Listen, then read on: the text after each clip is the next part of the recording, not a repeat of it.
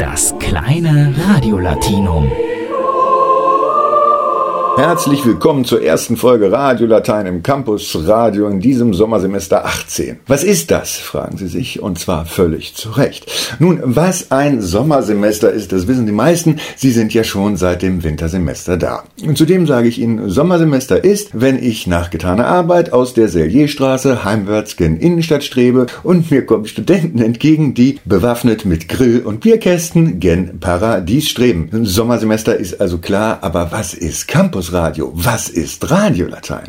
Hier gilt eine Warnung. Campusradio ist Systempresse. Dies hier ist Muttifunk, wo Sie, wenn Sie das hören, möglicherweise umgefolgt werden. Stellen Sie bloß schnell ab, sonst gibt's demnächst kein Weihnachten mehr für Sie und Ihre Kinder müssen in die Moschee zur Einschulung. Nun, was ist Radiolatein? Das ist einerseits eine Antwort auf all das, mit dem kein Mensch klarkommt, wenn er es nicht durchschaut. Hier bekommen Sie jeden Donnerstag erklärt, was die Leute sagen, wenn sie Fremdwörter nehmen, um was zu verheimlichen oder schön zu färben.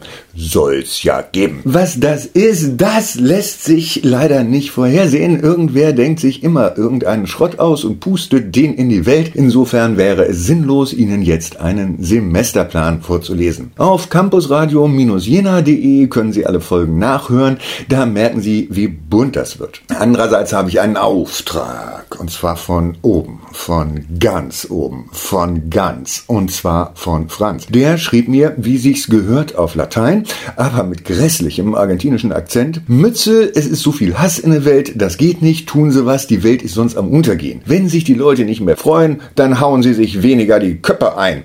Tja, und in diesem Zusammenhang fällt mir unser Fremdwort von heute ein, der Risus Pascalis.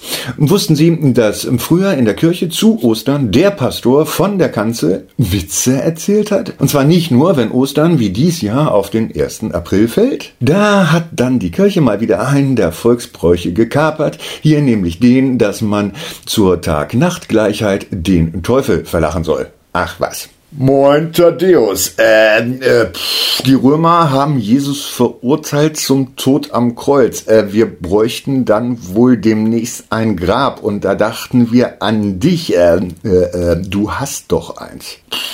Also, weißt du, Jakobus, eher nicht so gern. Das war eigentlich für mich und meine Familie gedacht. Stell dich nicht so an. Ist doch nur übers Wochenende. Schöne Woche! Das kleine Radiolatinum.